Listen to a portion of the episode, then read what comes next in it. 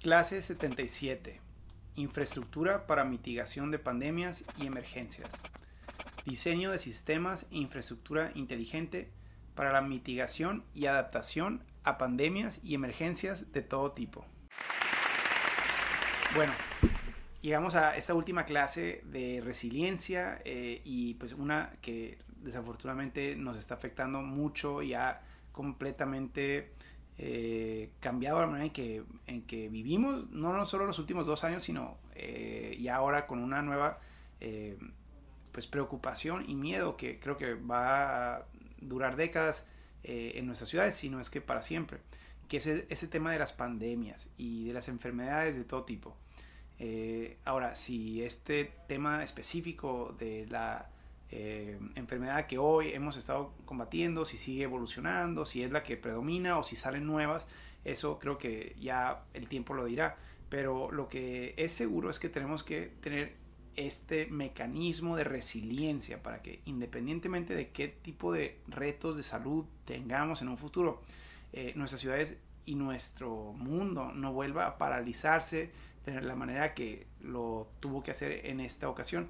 Entonces tenemos que encontrar mecanismos para poder no solo sobrevivir, sino prosperar a pesar de todo tipo de retos y amenazas, incluyendo el de pandemias. Eh, que eso es lo que se significa la palabra resiliencia.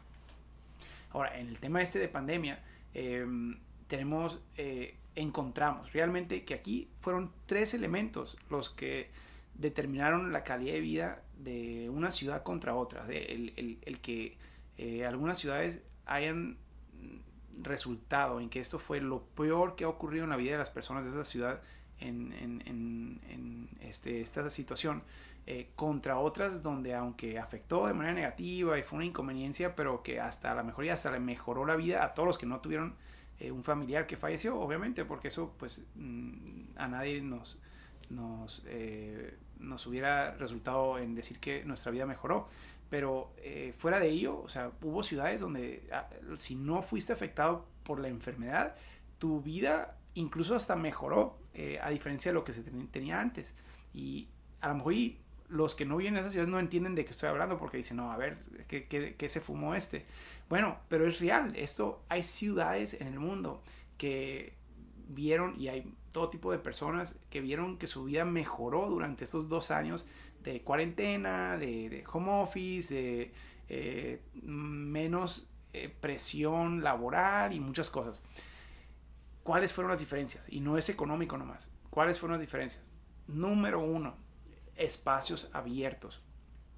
Aunque por alguna razón ciudades en Latinoamérica eh, cerraron sus espacios abiertos, una de las cosas que sí hemos encontrado es que este tipo de enfermedades respiratorias eh, que se transmiten eh, en el aire son mucho más contagiosas en espacios cerrados que en espacios abiertos. Eh, y entonces parte de lo contraintuitivo es que muchas ciudades cerraron sus parques obligando a las personas y las familias a mantenerse en lugares cerrados con familiares, con amigos, porque pues no respetaron los, los eh, las, las, condiciones de aislamiento por más de un par de semanas antes de volverse locos. E, es, obvio.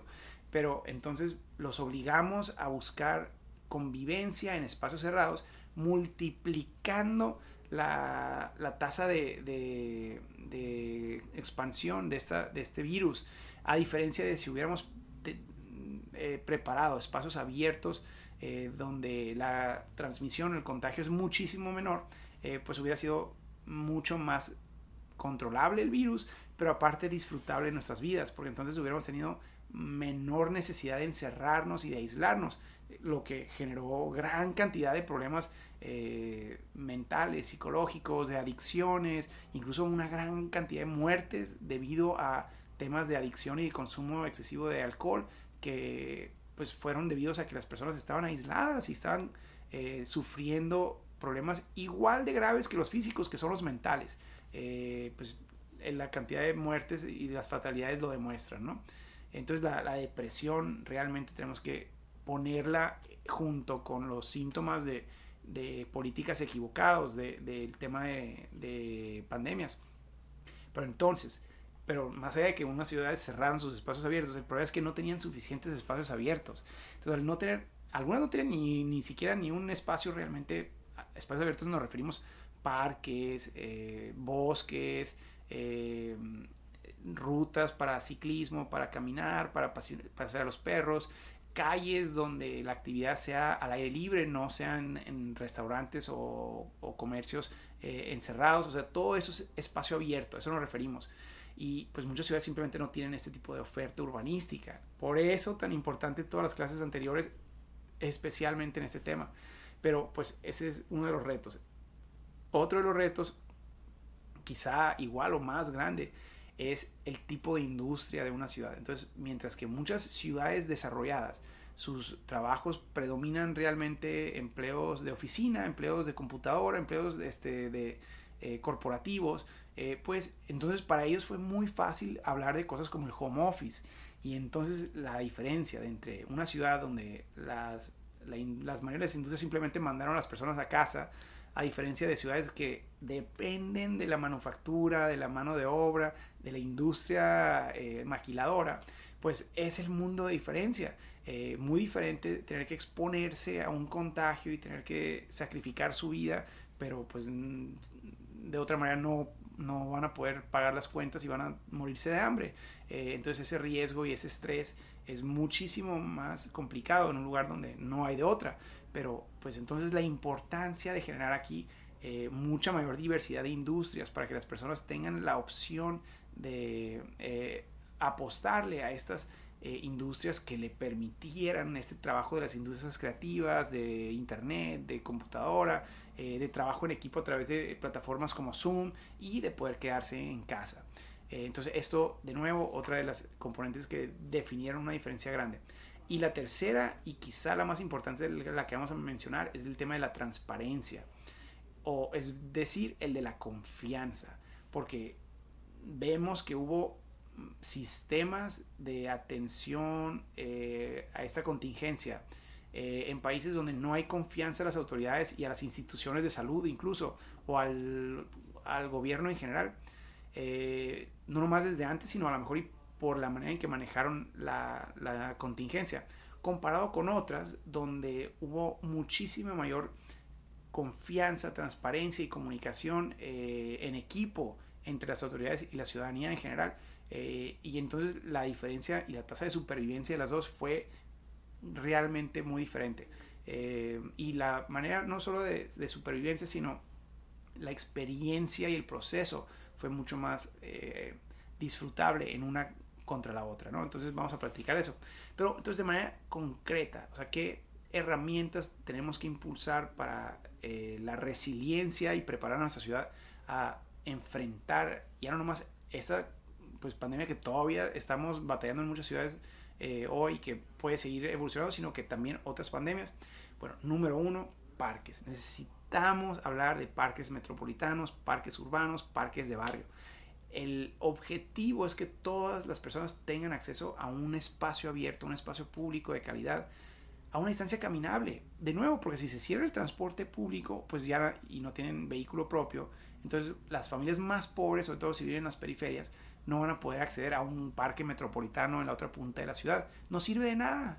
Necesitamos una estrategia integral de espacios públicos, de parques, pero que empiece primero que nada por dotar a todos los barrios de la, de, la ciudad, con cuando un parque de barrio o una calle caminable, una calle central, eh, un corazón de barrio, de eso que hemos platicado, ¿no? Pero tenemos que dotar a, los barrios para que las familias y los jóvenes, cuando están teniendo ese eh, estrés en su hogar y que tienen que salirse de ahí durante una pandemia, puedan irse caminando sin usar el transporte que a lo mejor está pagado en ese momento, pueden irse caminando a ver un árbol, a jugar un deporte, a convivir con sus amigos, aunque sea a 6 metros de distancia, pero al aire libre. Ese va a ser fundamental.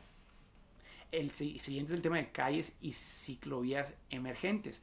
Eh, sobre todo calles. El tema de las ciclovías, pues vimos el tema del transporte, cómo fue tan valioso para ciudades que tenían un sistema de ciclovías o sistemas de bicis compartidas el, al momento de cerrar el transporte, porque a lo mejor los transportistas no quieren, y bueno, el, transporte en sí va encerrado y fue un riesgo eh, que pues muy complejo porque pues que hacen para llegar al trabajo todas esas otras familias que necesitan comer.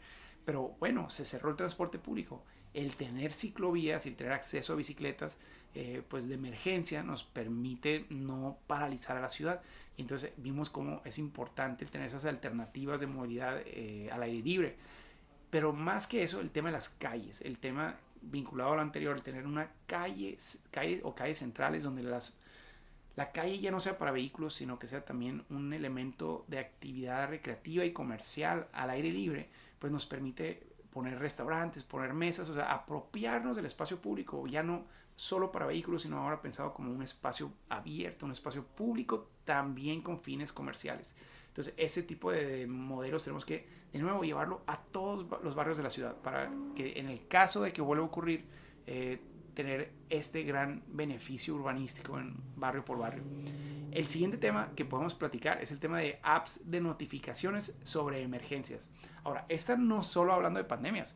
A, mí me llega aquí donde vivo en Tucson, muy interesante, cuando, cuando hay una, bueno, tenemos muchos arroyos y tenemos retos de inundación, cuando se predice que está lloviendo en los cerros, en ocasiones no sabemos y puede llegar, de repente puede correr el río.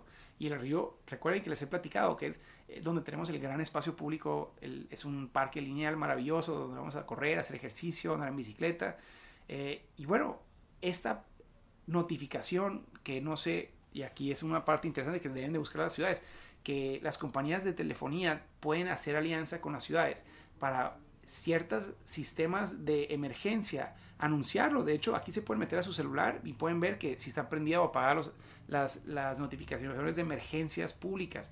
Entonces, la ciudad puede anunciar cuando tenemos una emergencia nueva, puede mandar una notificación masiva avisando que a lo mejor se está inundando la ciudad, no salgan. O tenemos un brote en este sector de la ciudad de eh, tema de pandemia, no, no vayan si no es necesario. Eh, o a lo mejor y, eh, se acaban de, están cometiendo un, acto de asalto en tal sector de la ciudad, no se acerquen, o sea, ese tipo de comunicación a través de apps, pero el celular ya no las da, no necesitamos apps nuevas, esto no tienen que crear una app nueva, simplemente tienen que acercarse con sus servidores de telefonía y crear estas alianzas con ellos. El siguiente es el tema de los hotspot tracking apps. Ahora sí es una app que puede ser nacional, puede ser local, eh, donde se pueden rastrear todo tipo de emergencias, incluyendo temas de, salud.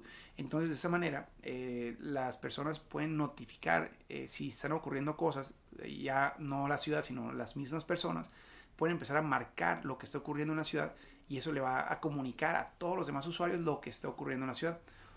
Ojo, estas pueden ser maravillosas para muchos temas. Lo importante aquí es que estas sean voluntarias, porque si los hacemos obligatorias, vamos a generar un debate ideológico gigante, porque no sabemos cuáles son los miedos y preocupaciones de diferentes familias. Eh, y pueden ser miedos mal fundados, pero existen. Y entonces el momento que desde la autoridad imponemos el rastreo de todo tipo de cosas, pero sobre todo de temas de salud, si las imponemos, eh, entiendo que una parte de la, de, la, de la población lo ve como, sí, eso me va a hacer sentir mejor a mí, pero a ellos les va a hacer sentir que el gobierno está queriendo vigilarlos y que les puede terminar resultando eh, terminar en campos de concentración. Si están bien o están mal, es, irrelevante.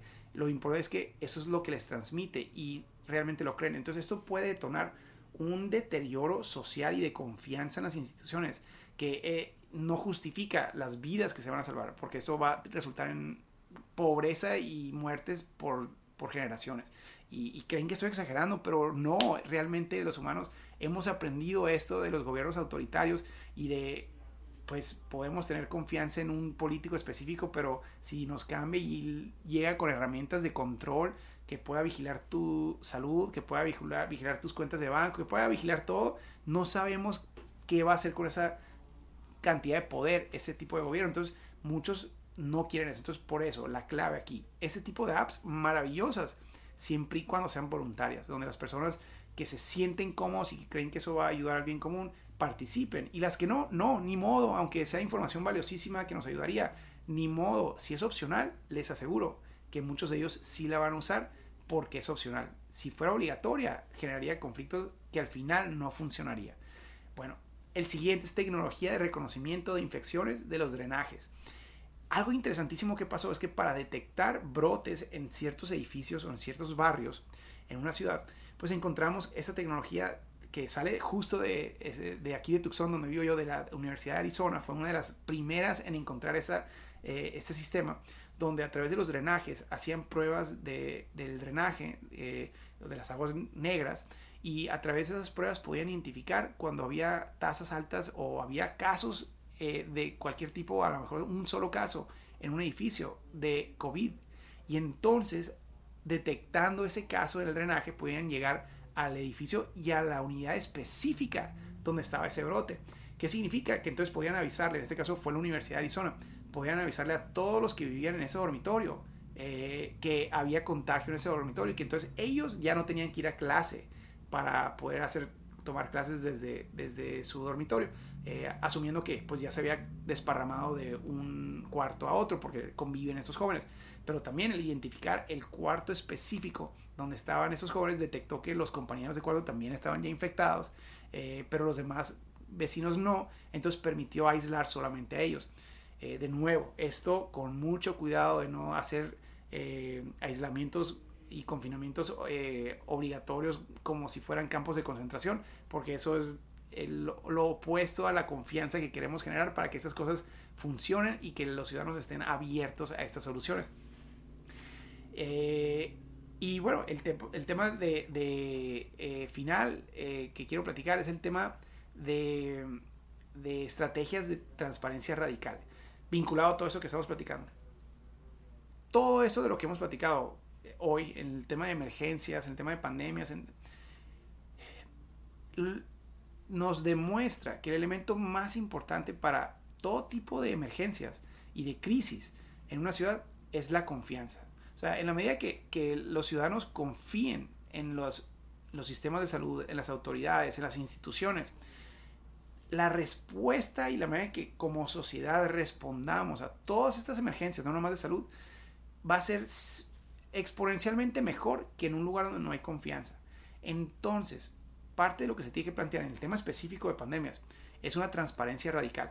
O sea, en vez de filtrar la información y soltar solamente los elementos de la información que son inconvenientes para las autoridades eh, y, a lo mejor asumiendo que los ciudadanos no pueden manejar la verdad porque por lo que sea, porque no tienen la capacidad, porque eh, no, no tiene la capacidad emocional. Todo eso hace que estén a punto de destruir la confianza de su, de su gobierno. Entonces, lo que tiene que hacer una ciudad es lo opuesto.